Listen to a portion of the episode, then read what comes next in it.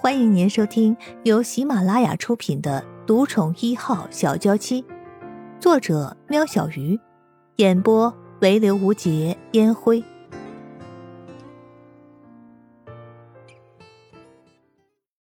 第六十五集，就这么来来回回，陆安觉经历了三趟高温与低温的交换冲击，整个人已经疲惫不堪。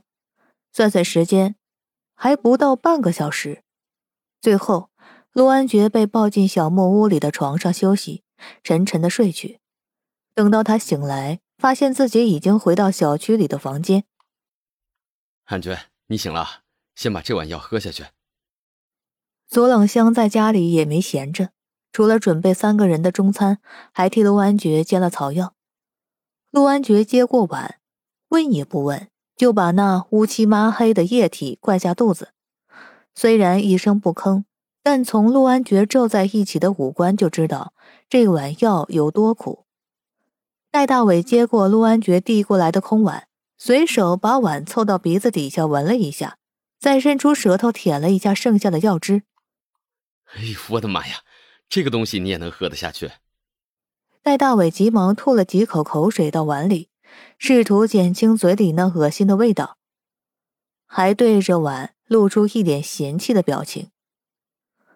如果改天你也不能走了，我保证你的药绝对更难喝。左冷香无声无息的出现在门口，就像是个背后灵似的站在戴大伟的身后。呸呸呸！别诅咒我！我要是不能走了，我宁愿瘸着也不让你治我。戴大伟才不让左冷香得意，瘸就瘸，反正他不靠脚吃饭。左冷香的眼里闪过一丝恼怒，但很快又恢复了面无表情的状态。陆安觉，吃饭了。吃完饭后，我们就要开始下午的治疗。到时候你会发现，早上的方式根本就不值得一提。你先要做好心理准备。陆安觉深吸了一口气，早上那样他已经晕了过去，下午居然还有更猛的，这不是要他的命吗？陆安觉开始怀疑左冷香是不是把对戴大伟的怒气发泄在自己身上了。这样折腾下去，他就算不死，也是去了半条命啊。吃过晚饭，左冷香一点时间也不浪费。手上拿着卷成桶状的蓝色棉布，和陆安觉来到房间里。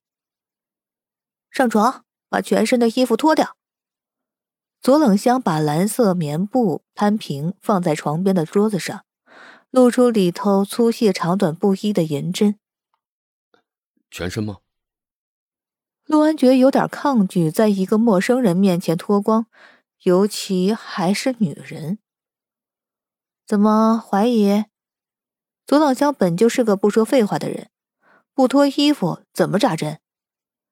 陆安觉慢慢吞吞的坐到了床上，毫无悬念的脱了上衣，只是解开了裤子的纽扣，他却没有了动作。怎么在等天黑啊？左冷香坐在床边的椅子上，看着陆安觉问道。左冷香实在是受不了婆婆妈妈的性格。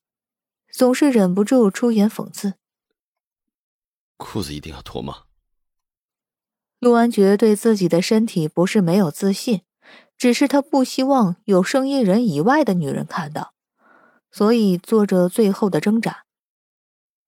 陆安觉，你就脱了吧，反正日后总有一天会被师妹看光的。原来吃饭吃到打瞌睡的戴大伟，打算回房去睡个午觉。经过陆安觉的房间，就听到脱不脱这个问题。在好奇心的驱使下，探头进来瞧了瞧，还嘴碎的说了那句话。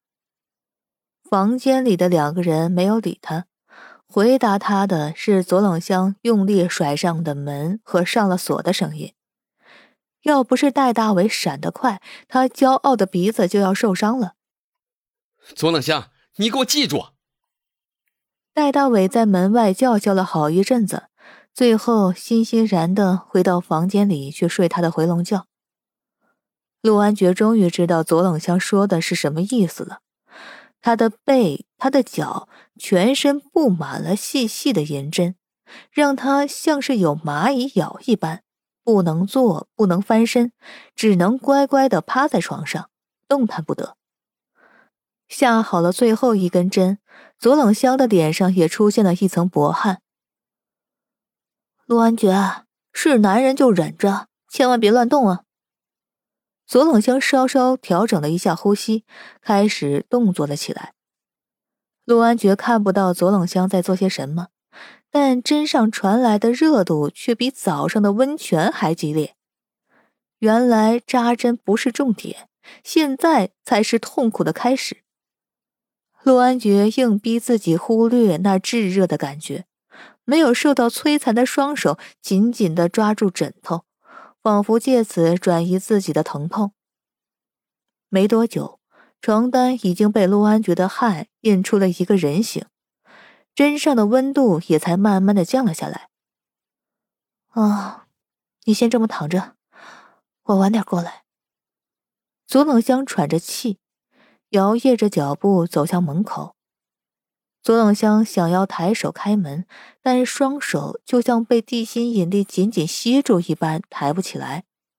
左冷香靠在门板上休息，等到能开门，那已经是十分钟之后的事情了。陆安觉虽然痛苦万分的躺在床上，但他没有忽略左冷香的情形。为了治疗他，所有人都尽心尽力。想起左一交代他的事情。他在心里发誓，他一定不会让他们失望的。在法国的生医人一早起来，看到了陆安觉的讯息，内心是又高兴又生气。如果能治好陆安觉，一年的分别又算得了什么？只是不能联络，这是哪门子的规定啊？打了好几次的电话，都想要问清楚，但都转接语音信箱。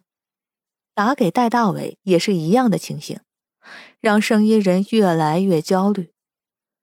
没有陆安觉的房子，圣衣人一刻都待不下去。